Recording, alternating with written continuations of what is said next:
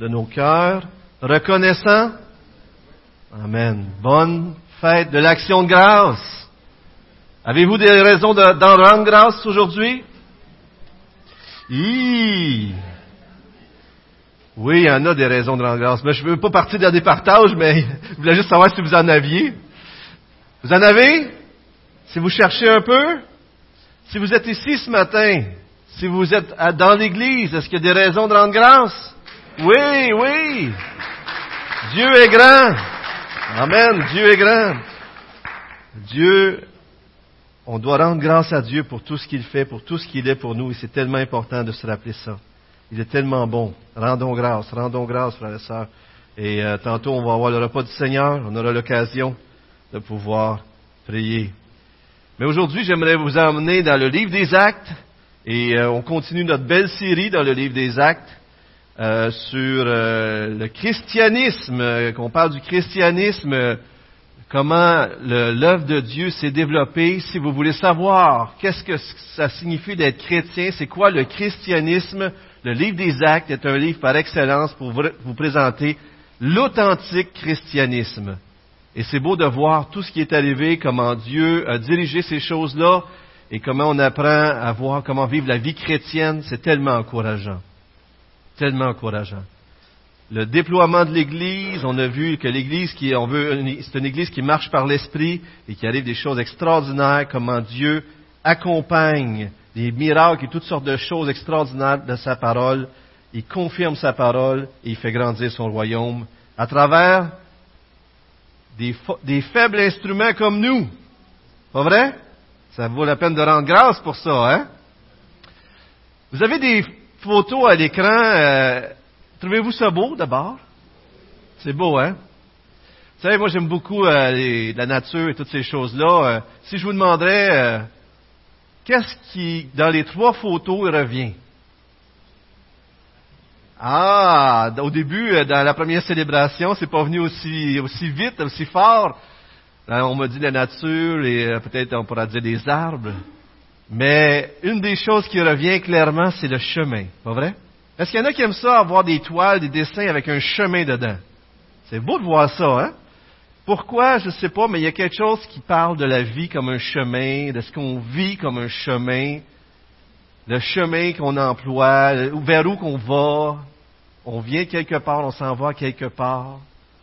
Et bien sûr, on aime toujours ça quand c'est un beau chemin. C'est pas toujours des beaux chemins, hein? Ce matin, on veut apprendre à marcher euh, dans le chemin que Dieu nous, nous envoie, nous, nous fait parcourir sous la grâce sous l'inspiration de la grâce. Certains d'entre vous êtes en route pour étudier à l'école, d'autres pour euh, vous travailler. Certains vivez des difficultés peut-être avec vos enfants, peut-être même dans votre couple. D'autres vivent des difficultés au travail. Euh, on peut vivre toutes sortes de choses, mais on est tous en route vers quelque part, pas vrai? Vous êtes en route, je suis en route. Et des fois, ça peut même être un chemin de maladie, un chemin de vieillesse, un chemin où ce qu'on sait qu'à un moment donné, on va rencontrer le Seigneur. Avez-vous hâte de rencontrer le Seigneur? J'espère que vous avez hâte. Mais, on n'aime pas passer par ce chemin-là de la souffrance, pas vrai? D'autres vivent des, séparations, des solitudes, toutes sortes de choses. On est tous dans un chemin. Ce matin, j'aimerais ça nous encourager à vivre sous l'inspiration de la grâce. Inspiré de la grâce de Dieu, allez travailler, à chaque fois que vous allez travailler, vivre sous la grâce. À chaque fois que vous vivez dans votre couple, vivre votre couple sous la grâce. À chaque fois que vous allez travailler, travailler sous la grâce. À chaque fois que vous souffrez, vous êtes dans la maladie, de ne pas être tout seul, d'être avec Dieu, sous l'influence, sous l'inspiration de la grâce. Amen. Ça vous intéresse ça? On va regarder ça aujourd'hui. Et on va regarder surtout comment Paul l'a vécu. Je vous invite à retourner dans Acte 20, verset 17. Et pendant que vous tournez, je vais juste vous dire ceci. Jusqu'à Acte 20, 21, c'est Paul, dans les derniers chapitres, qui prend, on, on arrive à la fin du troisième voyage missionnaire, c'est Paul qui prend les initiatives. Il fonce, il va vers d'autres pays, vers d'autres peuples, il prêche l'Évangile, les gens se convertissent, il paie un grand prix pour annoncer l'Évangile, acte 20, verset 17. Et, et là, rendu à ce passage-là, il y a un tournant très important dans le livre des actes. Et c'est important que j'aimerais vous le souligner. À un moment donné, Paul fait face à, l'opposition des Juifs, il l'a déjà fait face, mais ici ça devient tellement critique qu'alors qu'il se rend à Jérusalem, il va se faire emprisonner, se faire lier, et il va être conduit, toutes ces choses-là vont le conduire jusqu'à Rome pour être un témoin là-bas. En d'autres mots, Paul qui était libre qui prêchait l'Évangile et qui prenait l'initiative, à ce point-ci, il va vivre un tournant, ils vont faire venir les anciens d'Éphèse là, pour leur, les aviser qu'est-ce qui s'en vient. Mais il va, à un moment donné, il va, euh, dans les prochains, euh, prochaines prédications probablement, il, il, se fait emprisonner. Et puis maintenant, c'est plus lui qui dirige dans son chemin. Est-ce que ça vous est déjà arrivé de vous sentir, je suis dans un chemin, mais c'est pas moi qui mène? Ça se peut-tu, ça, des fois, ça arrive? On est sous la maladie où il y a d'autres personnes impliquées, puis c'est pas nous autres qui dirigent. Et dans ce temps-là, ça nous dépasse. On a encore plus besoin de vivre sous la grâce, pas vrai? Vivre dépendant de notre Dieu. Et c'est ce que Paul vit. Mais une chose que j'aimerais juste vous faire remarquer, que moi-même, euh, c'est quelque chose que j'ai appris, c'est que Paul se dirige vers Jérusalem. Qui, qui d'autre s'est dirigé vers Jérusalem? Jésus. Dans Luc 9, euh, verset 51, Jésus se résolut d'aller vers Jérusalem. Et qu'est-ce que ça voulait dire pour Jésus d'aller à Jérusalem à ce point-là? C'était aller vers la mort, vers la croix. Il s'est résolu d'aller là où ce toute son être aurait pu dire, je, je vais aller dans l'autre sens. Pas vrai? Mais il s'est résolu de faire la volonté de Dieu, même si c'était pour lui coûter la vie et souffrir d'atroces souffrances. Paul, ici, marche dans le chemin de son Sauveur. Il se dirige vers Jérusalem où le Saint-Esprit lui dit, tu vas être lié, puis attaché, puis tu vas souffrir. Et c'est très intéressant, M. John Stott donne des parallèles de Jésus et de Paul que moi, je n'avais pas vu autant, en tout cas, j'avais jamais vu, je pense, cette idée. Mais Jésus et Paul ont été rejetés par leur, peuple, leur propre peuple, arrêtés sans cause et emprisonnés. Les deux ont été injustement accusés et volontairement inculpés par des faux témoins. Les deux ont été giflés Jésus a été giflé devant grand conseil et Paul a été giflé aussi devant le tribunal. Devant le tribunal. les deux ont été victimes de complots secrets des Juifs. Les deux ont entendu la foule demander leur mort. Et les deux ont été soumis à une série de cinq euh, procès. C'est intéressant de voir toutes ces choses-là. Hein? C'est comme si Luc fait, souligne cette idée que Paul va passer par le chemin de son Sauveur. Et vous savez, frères et sœurs, Jésus nous dit que si on le suit, il faut être prêt à porter. Si on le suit, il faut être prêt à porter. C'est dur à dire, hein? On est prêt à porter notre croix? Est-ce que vous êtes prêt à porter une croix pour suivre Jésus-Christ? Et vivre sous la grâce, ça veut aussi dire d'être prêt à s'identifier, à porter notre croix, à suivre Jésus-Christ. Mais juste pour terminer cette idée, Luc montre d'une façon claire que les Romains n'ont rien à reprocher à Paul.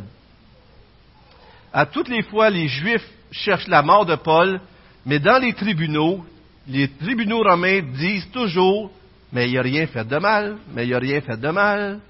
Mais pourquoi? Puis là, ça continue, puis ça va jusqu'à Rome comme ça.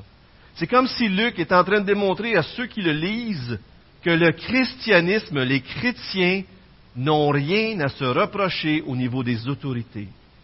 C'est très intéressant. Et c'est très important parce que Luc nous apprend comment vivre sous la persécution, sous l'opposition. Comme chrétiens, les autorités ne devraient rien avoir à nous reprocher d'autre que la croix. La seule chose qui devrait effacer les gens, c'est le message de la croix. Est-ce que vous croyez ça? On devrait faire tout ce que le gouvernement nous demande, tant que bien sûr que ce n'est pas contre notre conscience. On s'entend bien sûr que la conscience que Dieu nous dit les choses.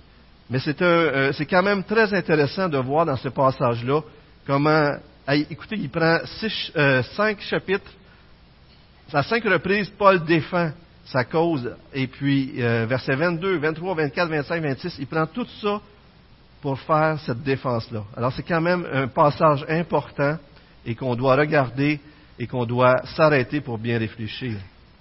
Aujourd'hui, on va voir comment Paul a vécu sous l'inspiration de la grâce. Un mot grâce revient à deux reprises au verset 24 et au verset 32. Il parle de la parole de la grâce, du message de la grâce. Paul avait reçu la grâce. Est-ce que vous croyez que la grâce est importante? Vous savez, qu'est-ce qui fait en sorte euh, qu'on tombe en amour avec Dieu? Dans Cantique des Cantiques, on lit un passage qui dit, quand bien même un homme offrirait tous ses biens, quand bien même un homme offrirait tous ses biens pour avoir de l'amour, il ne va recevoir que le mépris. On ne peut pas acheter l'amour, pas vrai? Mais dans les Proverbes, c'est aussi écrit que la bonté d'un homme, c'est ce qui fait son charme. Mesdames, est-ce que votre mari est charmant? Oui! Wow! C'est bon, ça! Dieu nous a conquis notre cœur, pas en nous forçant. Dieu a conquis notre cœur en donnant, en donnant son Fils. Jésus a conquis nos cœurs en donnant sa vie, par sa bonté, par sa grâce. Donc, à chaque fois qu'on se rappelle la grâce de Dieu, notre amour pour lui s'intensifie, grandit, et puis on est prêt à faire tout ce qu'il nous demande parce qu'on l'aime. Ses priorités deviennent nos priorités. C'est comme tomber en amour. Pas vrai? La grâce est tellement importante parce que la grâce nous fait comprendre qu'on était complètement perdus, pécheurs, incapables de se sauver nous-mêmes, mais que Dieu, dans sa grâce, même si on méritait le jugement, nous a offert son Fils pour payer à notre place pour nos péchés. Amen? Pour qu'on soit libéré du jugement et qu'on ait non seulement ça, mais qu'on soit adopté dans sa famille et qu'on ait la vie éternelle. Et ça, c'est la grâce. La grâce, on la connaît en Jésus-Christ. Et c'est la grâce qui nous transforme et qui nous donne le désir de faire le premier commandement. Quel est le plus grand commandement selon la Bible? Tu aimeras ton Seigneur ton Dieu de tout ton cœur, de toute ta force, de toute ta pensée, de tout ton être en fin de compte. Hein? Et la grâce nous amène à, aimer notre Dieu de tout notre cœur. Puis après ça, les autres commandements reposent sur celui-là. Si on aime Dieu de tout notre cœur, on va être prêt à faire toutes les autres choses que Dieu nous demande. On va avoir ses priorités. Et c'est ce que Paul avait vécu. Paul avait persécuté l'Église. Il avait fait du mal. C'était un grand pécheur. Et Dieu l'avait sauvé. Et son cœur, sa vie était pour Dieu. Est-ce que nos cœurs, nos vies sont pour Dieu? Il vivait sous la grâce. Aujourd'hui, on va voir, si on a le temps, la grâce nous inspire à consacrer nos vies, notre ministère pour l'Évangile. La grâce nous inspire à persévérer malgré les dangers liés à l'Évangile, et à renoncer à notre liberté pour le bien de l'Évangile. Pensez à ces choses-là comme dans votre travail. Pensez à ces choses-là comme dans votre couple. Votre travail, votre couple. Saviez-vous ça que quand vous vous levez, vous en allez au travail, vous êtes en train de servir Dieu? Vous êtes en train d'adorer Dieu. Croyez-vous ça? Vous êtes des enfants de Dieu, vous êtes toujours en présence de Dieu et tout ce que vous faites peut glorifier Dieu, pas vrai? Faites tout comme pour le Seigneur. Élevez vos enfants comme... Et, euh, quand vous travaillez, c'est écrit, euh, écoutez ceux qui vous dirigent, tout ça, comme pour le Seigneur, comme pour le Seigneur dans les Écritures. Ça revient, cette idée-là, que tout ce qu'on doit faire, on doit le faire pour le Seigneur. Donc, comment vivre sous la grâce? Dans notre travail, dans nos couples, en élevant nos enfants, à l'école, en étant sous la grâce. Première chose, lisons le texte d'aujourd'hui, dans Acte 20 les, versets 17 à 38. Cependant, de Milet, Paul a envoyé chercher à Éphèse les anciens de l'Église. Lorsqu'ils sont arrivés vers lui, il leur a dit, Vous savez de quelle manière je me suis toujours comporté avec vous depuis le jour où j'ai mis le pied en Asie. J'ai servi le Seigneur en toute humilité, avec beaucoup de larmes, et au milieu des épreuves que provoquaient pour moi les complots des Juifs. Vous savez que, sans rien cacher, je vous ai annoncé et enseigné tout ce qui vous était utile, en public et dans les maisons, en appelant les Juifs et les non-Juifs à changer d'attitude, en se tournant vers Dieu et à croire en notre Seigneur Jésus-Christ. Et maintenant, voici que lié par l'Esprit, je vais à Jérusalem, sans savoir ce qui m'y arrivera. Je sais seulement que, de ville en ville, l'Esprit Saint m'avertit que des liens et des souffrances m'attendent mais je n'y attache aucune importance, et je ne considère pas ma vie comme précieuse, pourvu que j'accomplisse avec joie ma course et le ministère que le Seigneur Jésus m'a confié, annoncer la bonne nouvelle de la grâce. Annoncer la bonne nouvelle de la grâce de Dieu. Désormais, je le sais, vous ne me verrez plus mon visage, vous tous au milieu de qui j'ai passé en prêchant le royaume de Dieu. C'est pourquoi je vous déclare aujourd'hui que je suis pur du sang de vous tous, car je vous ai annoncé tout le plan de Dieu sans rien en cacher. Faites donc bien attention à vous-même et à tout le troupeau dont le Saint-Esprit vous a confié la responsabilité. Prenez soin de l'Église de Dieu qui s'est acquise par son propre sang. Je sais qu'après mon départ, des loups cruels s'introduiront parmi vous et ils n'épargneront pas le troupeau. De vos propres rangs surgiront des hommes qui donneront des enseignements pervertis pour entraîner les disciples à leur suite. Restez donc vigilants et souvenez-vous que durant trois ans, nuit et jour, je n'ai cessé d'avertir avec larmes chacun de vous. Et maintenant, frères, je vous confie à Dieu et au message de sa grâce. Au message de sa grâce. Lui qui a le pouvoir d'édifier et de vous donner un héritage avec tous les saints. Je n'ai désiré ni l'argent, ni l'or, ni les habits de personne. Vous le savez vous-même, les mains que voici ont pourvu à mes besoins et à ceux de mes compagnons. En tout, je vous ai montré qu'il faut travailler ainsi pour soutenir les faibles et se rappeler les paroles du Seigneur Jésus, puisqu'il a lui-même dit, il y a plus de bonheur à donner qu'à recevoir. Après avoir dit cela, il s'est mis à genoux et a prié avec eux tous. Tous ont alors fondu à larmes. Ils se jetaient au cou de Paul et l'embrassaient, attristés surtout parce qu'ils avaient, avaient, dit qu'ils ne verraient plus son visage, puis ils l'ont accompagné jusqu'au bateau. Prions ensemble. Seigneur, merci pour ta glorieuse parole. Parle à nos cœurs ce matin. J'ai besoin de toi tellement, Seigneur. Malgré ma faiblesse et mes limitations, parle à ton peuple, Seigneur. Ils veulent t'entendre, on a besoin de t'entendre. Parle-nous aujourd'hui, Seigneur. Et apprends-nous à vivre sous l'inspiration de la grâce. Au nom de Jésus-Christ. Amen. Frères et sœurs, un texte extraordinaire et j'ai peu de temps pour en parler. Mais juste pour commencer, remarquez qu'on voit dans le texte de quoi on parle. On parle de berger, de troupeau, de loup. Tout le texte nous parle comme si les anciens de votre Église, vos pasteurs, ce pas des directeurs d'entreprise, ce pas des généraux d'armée, c'est des bergers. On est des brebis. Et il y a des loups aussi. C'est l'image que Dieu a choisi à travers Paul de nous donner. Un berger prend soin des brebis. Un berger porte les brebis sur ses épaules. Vous avez déjà vu ça, une photo avec les, brebis sur ses épaules? Il prend soin de la mère. Les brebis se font souvent mal aux pattes, ils ont souvent des maladies. Un berger prend soin. Et le Seigneur Jésus, c'est le grand berger. Amen.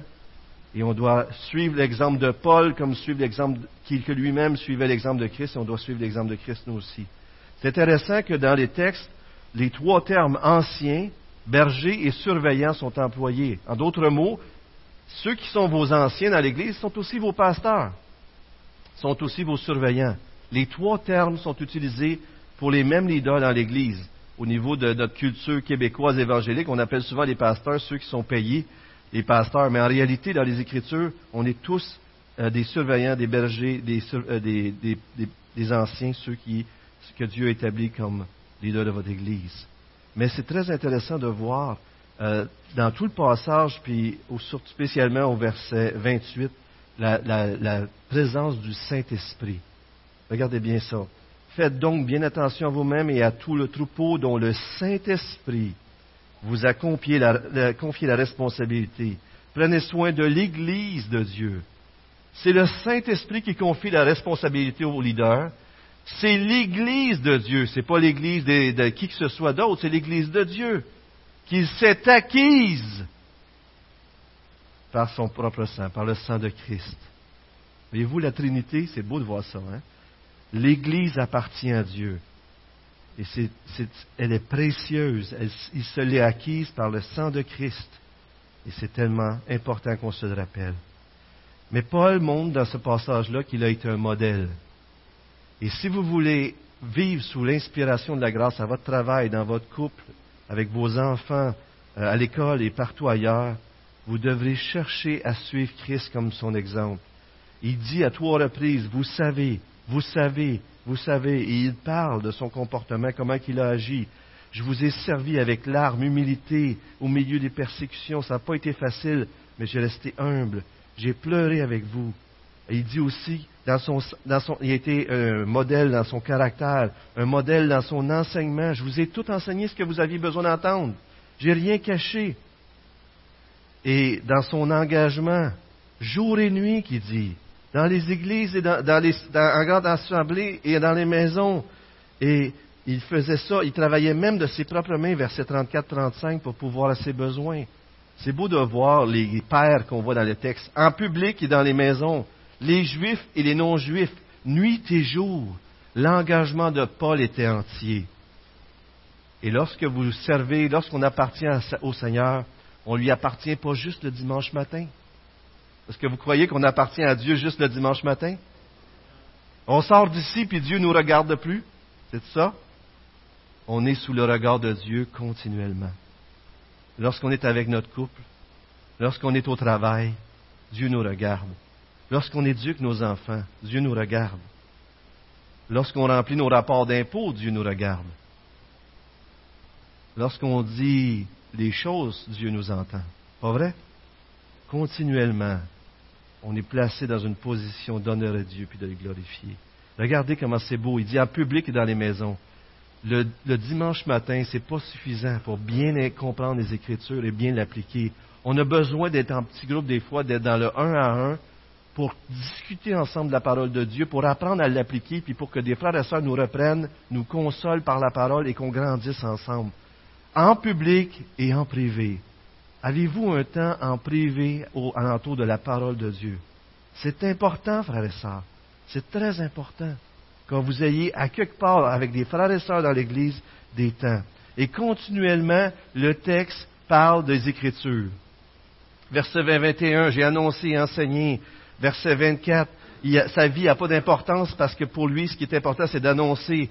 Verset 26-27, il a une bonne conscience parce qu'il a annoncé tout le conseil de Dieu. Verset 29-30, il y a des, loups qui vont venir, qui vont enseigner des mensonges. Tout un rapport à la vérité et à la parole de Dieu. Et je vous avertis, verset 31, pendant trois ans, verset 32, le message de la grâce, et le verset 35, il cite Jésus continuellement, la parole de Dieu. Si vous voulez résumer le ministère d'un ouvrier, d'un serviteur de Dieu, c'est d'enseigner la vérité et de corriger le mensonge. De protéger contre le mensonge. Est-ce que vous réalisez que votre vie chrétienne est fondée, centrée, alentour de la parole de Dieu?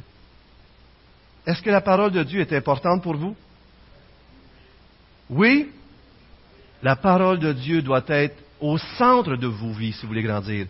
Une personne qui est en bonne santé spirituelle, c'est une personne qui se nourrit bien spirituellement. Amen? Une personne qui est en mauvaise santé spirituelle mange une mauvaise nourriture, le mensonge. Les gens qui ne connaissent pas Dieu mangent pas une bonne nourriture, ils ne connaissent pas l'Évangile. Mais si vous voulez être en santé spirituellement, vous devez vous nourrir de la parole. De quoi on doit se nourrir? Faut, faut, faut vous me convaincre, vous êtes convaincu. Qu'est-ce qui est le plus important? À lire. Est-ce qu'on, c'est correct de lire toutes sortes de livres, on en offre un là, puis on veut que vous le lisiez, mais qu'est-ce qui est le plus important que tout? Avant de lire tout autre livre, un chrétien doit lire? L'homme ne se nourrira pas de pain seulement, mais Amen. Amen. Où en êtes-vous avec la parole de Dieu? Où en êtes-vous avec votre relation avec Dieu? Si vous voulez vivre sous l'inspiration de la grâce, il faut que vous la lisiez. Regardez Colossiens 3.16. Colossiens 3.16 nous dit que la parole de Christ, Mélanie, si tu veux nous le mettre, Colossiens 3.16, si tu veux bien, je vais vous la mettre à l'écran, que la parole de Christ habite en vous dans toute sa richesse. Instruisez-vous et avertissez-vous les uns les autres, les uns les autres, pas juste les pasteurs, en toute sagesse, par des psaumes, par des hymnes, par des cantiques spirituels. Chantez pour le Seigneur de tout votre cœur, sous l'inspiration de la grâce. Vos vies devraient être inspirées de la grâce. Rendez continuellement grâce. Même quand ça va mal, un chrétien devrait être capable de rendre grâce. Est-ce que vous croyez ça? Parce que même quand ça va mal, ça va bien pour le chrétien. Il appartient à Dieu. Il y a la vie éternelle. Vous avez la vie éternelle?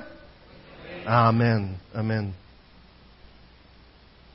Vous avez la vie éternelle. Rendez grâce. Par les larmes. C'est très, important. Dans le passage, trois fois, on voit les larmes. Deux fois, Paul dit avec larmes, avec larmes. Vous savez, des leaders chrétiens, juste avec la vérité, pourraient oppresser les chrétiens. On pourrait, les chrétiens, les chrétiens pourraient être écrasés par des leaders chrétiens. Mais Paul dit, j'ai enseigné avec larmes. Ça fait toute la différence, pas vrai? Il a pleuré pour son peuple. Il a pleuré avec le peuple. Il a pleuré parce que c'était dur. Est-ce que les chrétiens pleurent des fois? Pleurons ensemble, frères et sœurs. Parce que c'est ça qui donne l'équilibre. La vérité dans l'amour. L'amour sans la vérité, c'est pas le vrai amour selon Dieu. Et la vérité sans l'amour, ce n'est pas la vérité de l'Évangile. Parce que la vérité de l'Évangile communique l'amour. Amen? C'est tellement important. C'est tellement important. Donc, pour vivre sous l'inspiration de la grâce, nos vies doivent être au, centre de nos vies, la parole doit nous diriger. On doit marcher sous le modèle de Christ partout où ce qu'on est et vivre selon sa direction et pleurer. Vive la vérité, pas juste la voir dans la tête, mais vive la vérité et pleurer. Regardez comment ça se termine ce passage-là. Ils sont à genoux. Paul est à genoux avec les autres. Ils prient ensemble. C'est pas un leadership écrasant que Paul avait. C'est un leadership inspirant. Il vivait sous la grâce, Paul. Il pleurait et il s'est développé des liens tellement forts. Tellement, il était tellement sous l'inspiration de la grâce qu'il était prêt à donner sa vie. Il dit, même si je meurs, c'est pas grave, pourvu que j'accomplisse le ministère que Dieu me confie. Marcel Côte-Noir a déjà prêché ici, le frère de M. Côte-Noir qui avait été pasteur, et il a dit quelque chose. Il a dit, le message est plus important que le messager. Le message est plus important que le messager. Pour Paul, ici-bas, sachant que sa vie était cachée en Dieu, que même s'il mourait, il n'y avait aucun problème pour lui, il s'en allait avec le Seigneur et il dit, mon message est plus important que ma vie, parce que mon message est porteur de la vie pour d'autres. Est-ce que vous croyez que le message de l'Évangile est plus important que votre propre vie. C'est fou. Vivre sous la grâce. Inspirer de la grâce. Non seulement inspirer de la grâce, ça motive, on se donne, mais il faut être vigilant parce que dans le texte, on voit qu'il y a des loups qui vont venir. Et une des pires choses qu'une Église, c'est les loups des mensonges. Il dit, faites donc attention à vous-même. Quel est notre pire ennemi, selon vous? C'est nous. Le diable aussi, bien sûr. Mais honnêtement, est-ce qu'on n'est pas le pire ennemi de nous-mêmes des fois? Pas vrai? On a besoin du Seigneur, de vivre sous la grâce pour être libéré de nous. Et en vivant sous la grâce, on est libéré parce qu'on voit notre péché, on voit notre cœur. Dans 1 Timothée 4,16, on lit Veille sur toi-même et sur ton enseignement, mais y de la persévérance qu'en agissant ainsi, te sauveras toi-même ainsi que ceux qui t'écoutent. Veille sur toi-même et sur ce que tu enseignes, parce que tu vas te sauver et tu vas sauver ceux qui t'écoutent. Le message est tellement important, le message qu'on leur communique. Donc, le message des anciens, c'est d'enseigner la vérité et de protéger du mensonge. Et Paul résume, on dirait, le ministère des, chrétiens en disant, il y a plus de, de joie à donner qu'à recevoir. Vivre sous la grâce, c'est donner. Vivre sous la grâce, c'est d'être généreux comme on a reçu généreusement. Les passages qui suivent nous montrent dans les versets 20, chapitre 21, 1 à 16, on ne l'a pas lu, on n'aura pas le temps de le lire, mais le message qui suivent nous parle de Paul qui s'en va à Jérusalem et que les chrétiens lui disent, il y a deux choses qui reviennent. Les chrétiens lui disent, tu vas, avoir des, par le Saint-Esprit, tu vas avoir des problèmes à Jérusalem. Mais une chose qui est intéressante, c'est que les chrétiens lui servent à la fois de bénédiction mais aussi porte un fardeau sur ses épaules. Parce que Dieu met à cinq reprises, je crois, des chrétiens tout au long de son chemin. Dieu entoure les chrétiens qui souffrent de d'autres chrétiens pour les soutenir. Est-ce que vous croyez ça? Vous savez quand est-ce qu'on se sent le plus seul probablement? C'est quand on souffre. Quand on souffre de la solitude, quand on souffre de ne pas être compris, quand on souffre avec nos enfants, quand on souffre dans notre couple, quand on souffre au travail, quand on souffre physiquement, quand on souffre de la maladie, quand on souffre du désespoir, on se sent seul. On se sent seul. Et Dieu entoure Paul tout au long du chemin. Il va à une place, il est avec des chrétiens. Il va à une autre place, les chrétiens l'accompagnent. Il va à une autre place, il prie avec eux, avec les, familles et les enfants. Continuellement, regardez le texte si vous avez le temps. Mais Dieu entoure son serviteur de chrétiens. C'est tellement beau de voir ça. Continuellement. Mais les chrétiens peuvent aussi être un obstacle parce qu'à un moment donné, les chrétiens, ils entendent, le message du Saint-Esprit. Mais là, ils disent à Paul, va-t'en pas à Jérusalem. Va-t'en pas à Jérusalem, tu vas souffrir. Ils essayent de décourager Paul. Est-ce que vous croyez que des fois, en tant que chrétien, on peut essayer de dissuader un chrétien qui veut faire la volonté de Dieu? Croyez-vous qu'on peut tomber dans ce piège-là? Il faut veiller à ces choses-là. Regardez le verset 12 à 14 du chapitre 21. 12 à 14 si vous avez votre Bible devant vous. Alors les chrétiens, en entendant cela, euh, nous-mêmes et les croyants de Césarée, nous avons supplié Paul de ne pas monter à Jérusalem. Il, a alors répondu, Que faites-vous là à pleurer et à me briser le cœur? Je suis prêt non seulement à être emprisonné, mais encore à mourir à Jérusalem pour le nom du Seigneur Jésus. Vous souvenez-vous de quelqu'un qui a essayé de dissuader Jésus d'aller vers la croix? Pierre qu'il n'en plaise à Dieu. Moi, cette phrase-là, me... Ah, c'est fou d'avoir dit ça. Il dit, voyons, quelque chose comme ça. Tu. Puis là, Jésus a dit, arrière de moi, Satan. Est-ce que vous croyez que le chemin du chrétien, c'est porter sa croix? Si on veut suivre Jésus-Christ, on va devoir porter notre croix. Et il y a des fois que de faire la volonté de Dieu va signifier porter la croix. L'idée, c'est pas de rechercher la souffrance. L'idée, c'est de rechercher la volonté de Dieu, que je souffre ou non. Il ne faut pas chercher la souffrance, ce n'est pas ça l'idée. Donc, cherchons la volonté de Dieu. Malgré les difficultés, si on veut vivre sous l'inspiration de la grâce, on va chercher la volonté de Dieu. Le dernier passage euh, nous parle d'une fausse rumeur chez les Juifs, comme quoi Paul aurait probablement. Il semble que Paul avait entendu parler qu'il disait même aux Juifs de ne pas se faire circoncire. En tout cas, des fausses rumeurs. Fait que là, Jacques, il dit est-ce que tu serais prête à, faire une démarche, une cérémonie, fasse un vœu pour que les Juifs de Jérusalem veulent pas, euh, ça ne sera pas la grosse affaire, puis tout le kit. On sait que ça, ça, va mal tourner de toute façon. Paul le savait probablement, mais par amour pour les autres, vivre sous la grâce, c'est parfois renoncer aux droits qu'on a. Est-ce que vous croyez ça? Paul a voulu vivre sous la grâce, puis il a fait ce que, ce que Jacques et les anciens de Jérusalem ont demandé.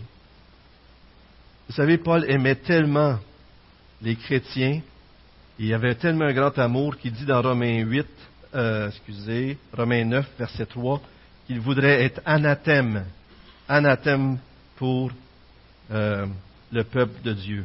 Il voudrait être anathème, rejeté. Imaginez-vous, c'est comme Jésus, il a été maudit sur la croix pour qu'on soit sauvé. Paul, comme son sauveur, voudrait être anathème pour son peuple. Il aimait tellement son peuple, il aimait tellement les gens qui était prêt à renoncer pour eux à une liberté qu'il avait pour qu'ils puissent eux aussi ne pas être en chicane pour qu'il y ait la paix.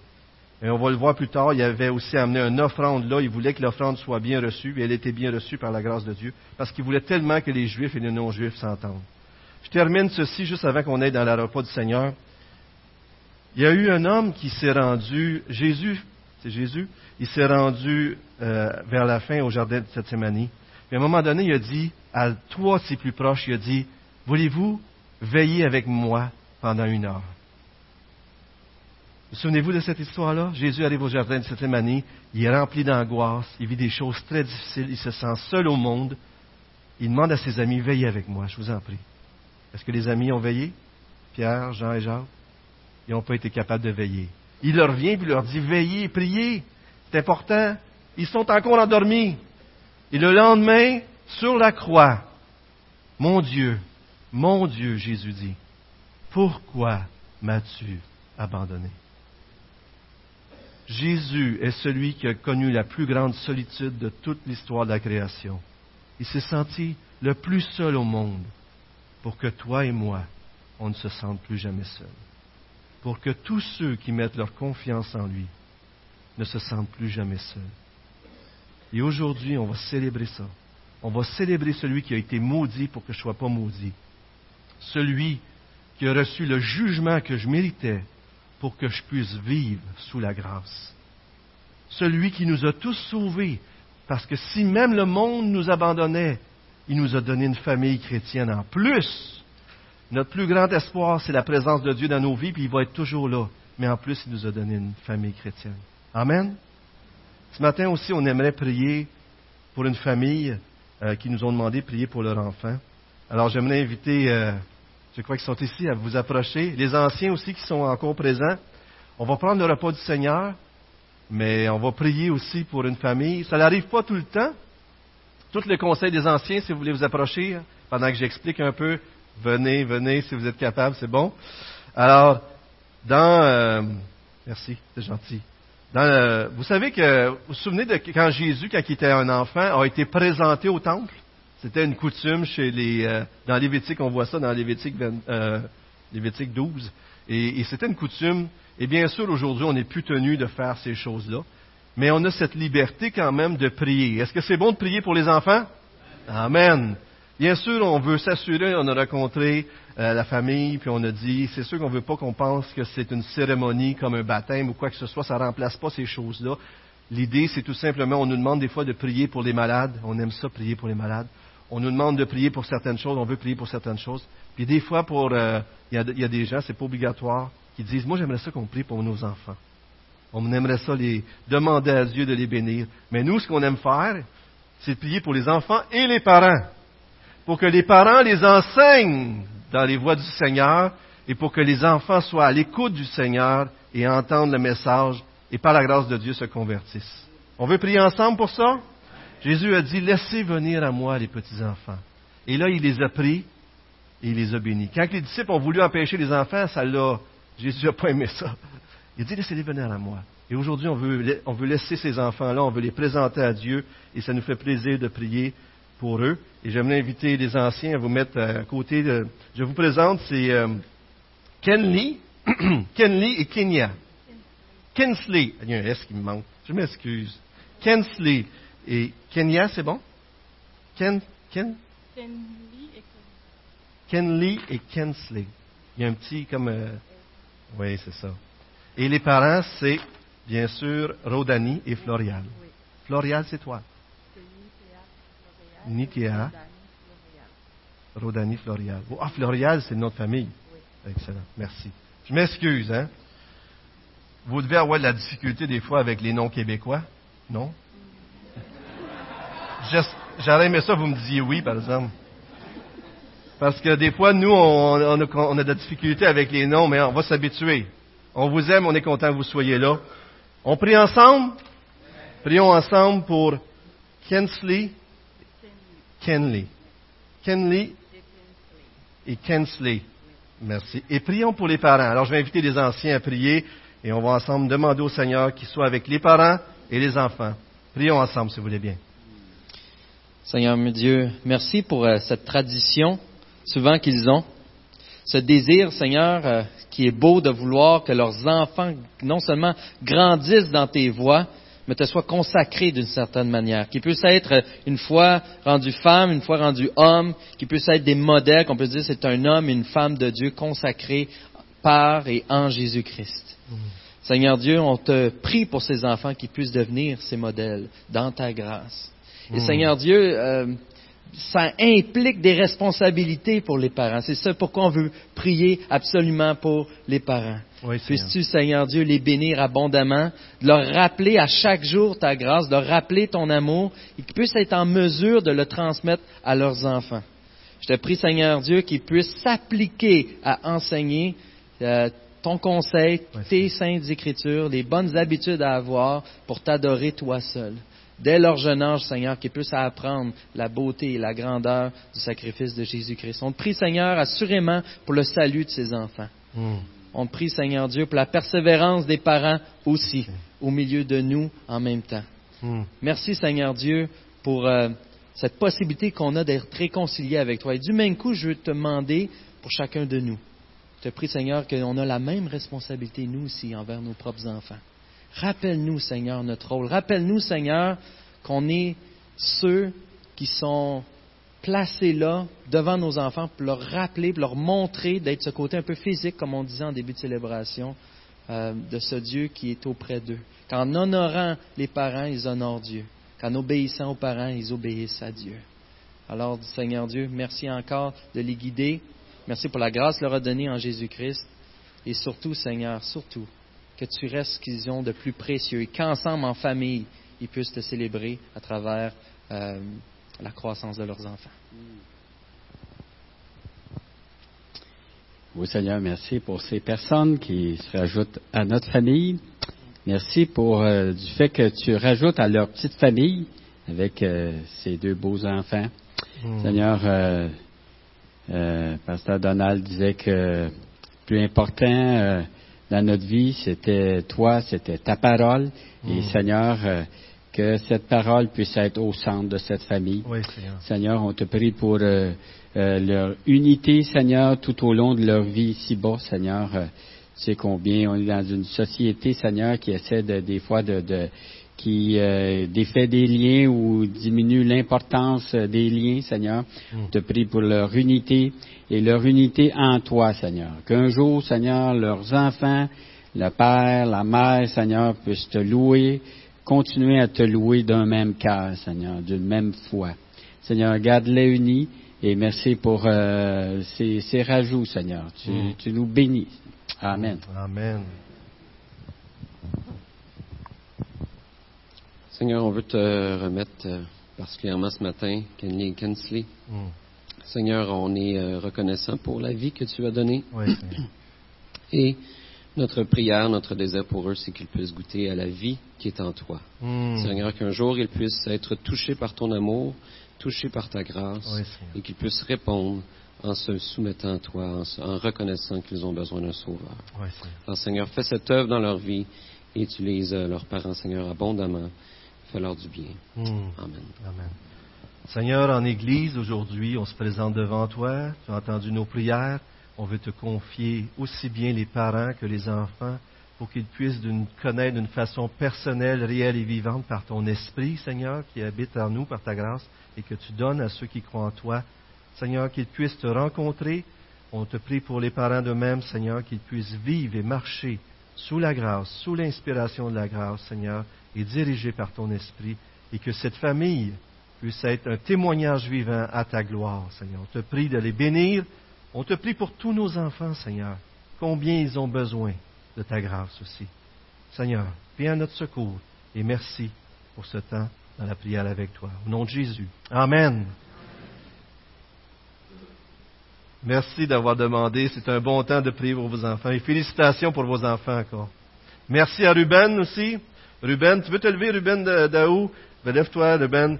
Ruben, il prend soin des Haïtiens. Il y a, il Avika aussi et d'autres. On est vraiment contents parce que des fois, merci Avika, Euh, on est contents parce qu'ils prennent soin d'eux. Il les a accueillis, il nous les a présentés. On a pris du temps ensemble pour les rencontrer. Bienvenue parmi nous. On est content de vous avoir. Merci tout le monde.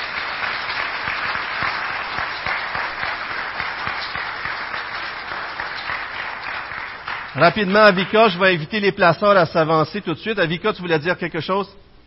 Vas-y, parle fort, Avika.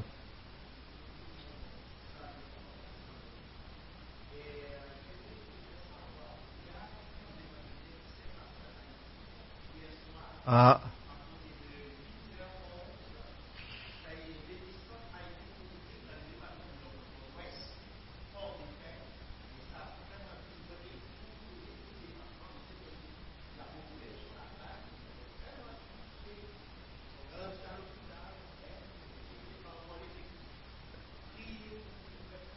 Avika, est-ce que tu veux prier tout de suite à haute voix en français rapidement pour ça? On peut se prier en assemblée. Merci, Avika.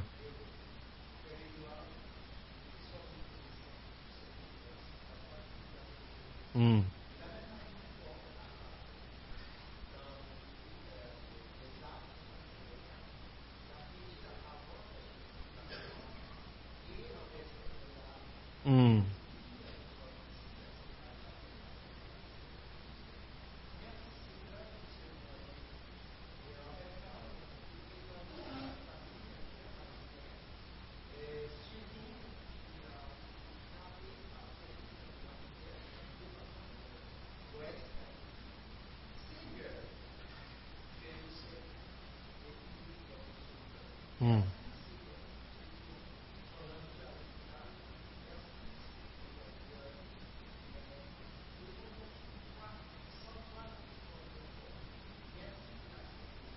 Oui, Seigneur.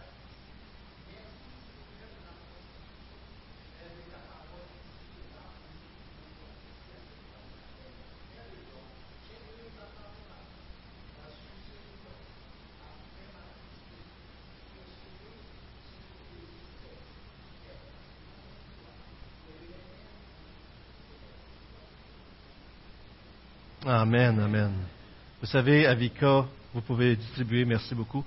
Avika, sa femme et ses deux enfants sont là-bas. Il y a des